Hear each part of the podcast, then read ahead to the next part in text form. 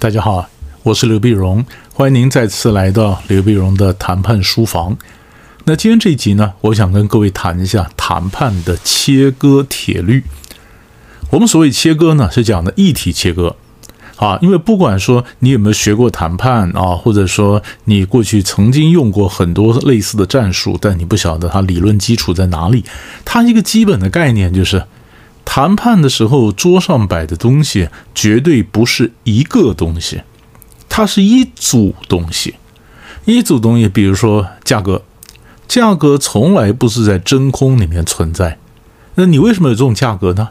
因为你有这种规格，你有这种数量，你有这种付款方式，你有这种交货条件，甚至你有这种保固啊，这样加起来才有这样子一组东西。所以它是一个 set。它是一个 combination，它是一个组合，然后变成这样摆在桌上的一个东西。所以人家问我说：“呃，你一定要这价格才能卖吗？”咱们标准答案是不是讲 yes，也不是讲 no，我们讲的是 if，如果，如果。如果你的价格，你要我价格让给你，就如果你的规格不一样，如果付款方式不一样，如果数量不一样，如果交货条件不一样，如果后面的保固的这期限不一样，那价格当然就不一样。所以它是价格是根据其他条件配套跟着动的，它不是单独存在的。所以，我们这样子把一个呃商业上的一个交易呢，就切成很多块，所以这里面呢就有了交换的空间。所以，谈判的基本概念，我们不是讲交换吗？谈判如果讲 trade，我们用一个英文单字来讲谈判的话，就是 trade。trade 什么意思呢？就是换。你不能把它翻成贸易，它就是换。换 trade 就是交换，交换就是如果你这个给我，我那给你。啊，你看很多的 sales 可能都呃用过这招，他们也是跟客户讲说，呃，王总这样子价格我就不降，但是我把你 payment 拉长，价格我就不降，但是我把你 payment terms 把你拉长，也就是说，他本来本来呢也是五个月付款，那我现在把它变成呃这个呃八个月付款，随便这样讲哈。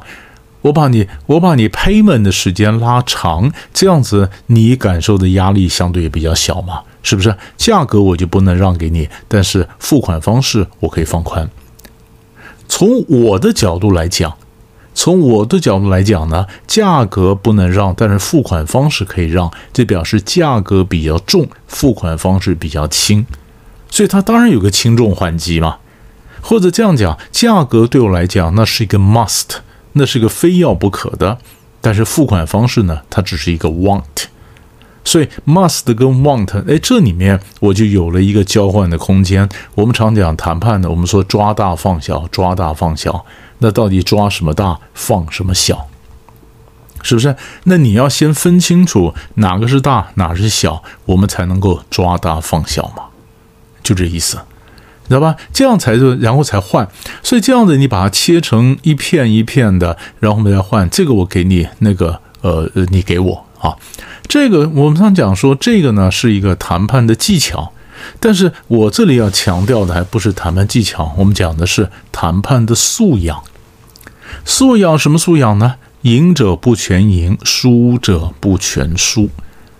一个谈判的人呢，你既要学会谈判，你都要晓得谈判英文讲 give and take，give and take，你不能都 take，你不能都拿呀，你要学会给呀，是不是给嘛？所以我留一点给人家，以后好见面嘛。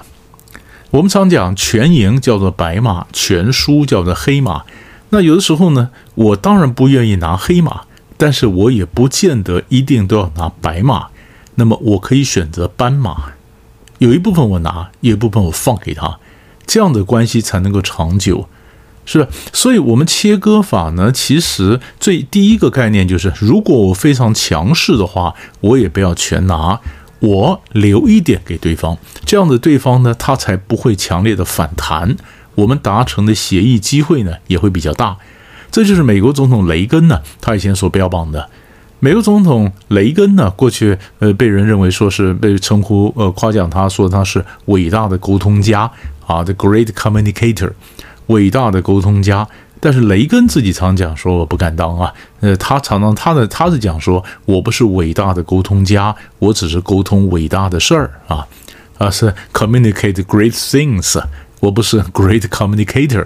当然他的意思是说你光会讲话没有用了，你重要的是要有内容嘛。你伟大沟通家如果没有内容，那怎么行呢？啊，但是雷根的幕僚呢，事后在怀念雷根的时候就说啊，雷根呢。他当美国总统，为什么他能够成就那么多事儿呢？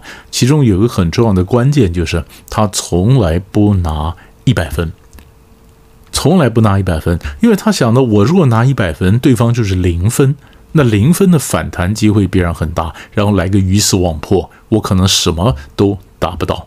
所以雷根一向只拿八十分，八十分呢，留二十分给人家，哎，那以后呃，人家还可以有回旋空间，以后还能够见得了面。是不是切割也就是这样子？我呢很多部分，那也许价格我拿到了，规格我拿到了，付款方式我拿到了，这三个是我最重要的。那至于数量呢，或者交货条件呢，或什么保固啊，哎，我放一点给他，让他有点东西可以带回去。我当然也可以强势全拿，但是我觉得我少要一点，放一点给他，以后好见面。所以，我所以我是觉得谈判呢，就切割来讲，它不只是一个解题的技巧，它其实是个素养，是个素养，就像雷根讲的一样。所以，雷根当时留下了一句话，叫做 “less is more”。他非常喜欢讲 “less is more”，“less is more” 就是少要一点，成就多一点。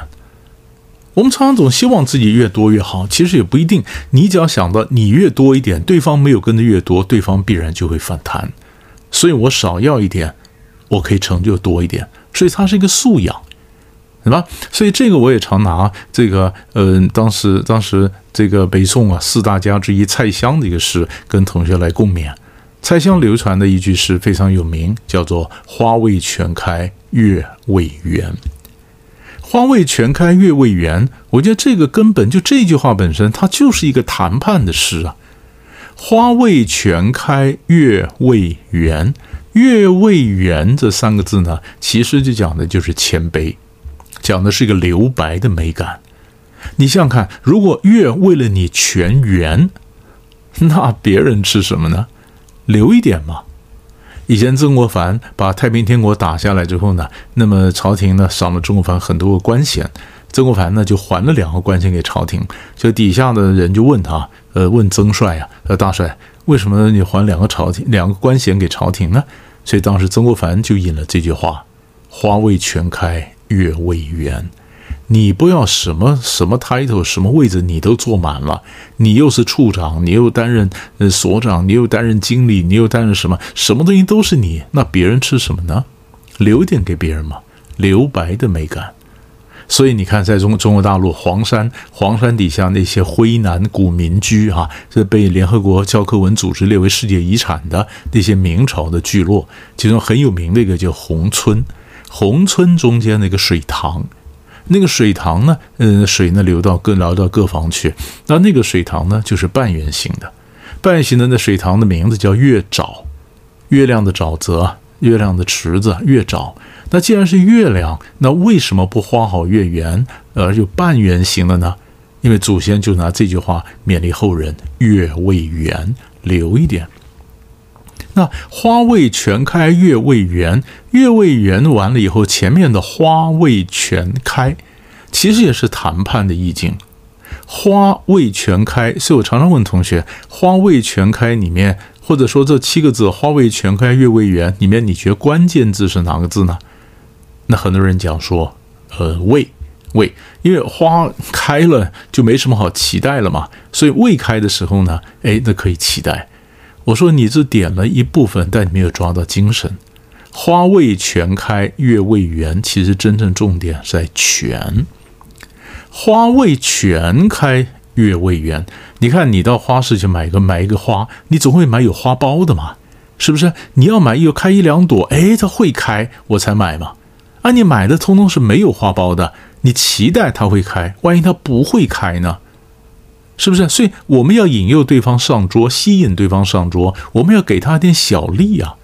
啊，这个小利呢，就是开一两个花，所以这个就叫花未全开月未圆。所以这七个字“花未全开月未圆”呢，前面“花未全开”它是一个期待，它告诉你说有一个小利，要一个东西吸引对方。月未圆表示我的谦卑，我的留白，我让对方有东西可以带回去。所以这是一个谈判的素养。而这个谈判的素养怎么去落落地呢？怎么去实践呢？那就是靠议题的切割。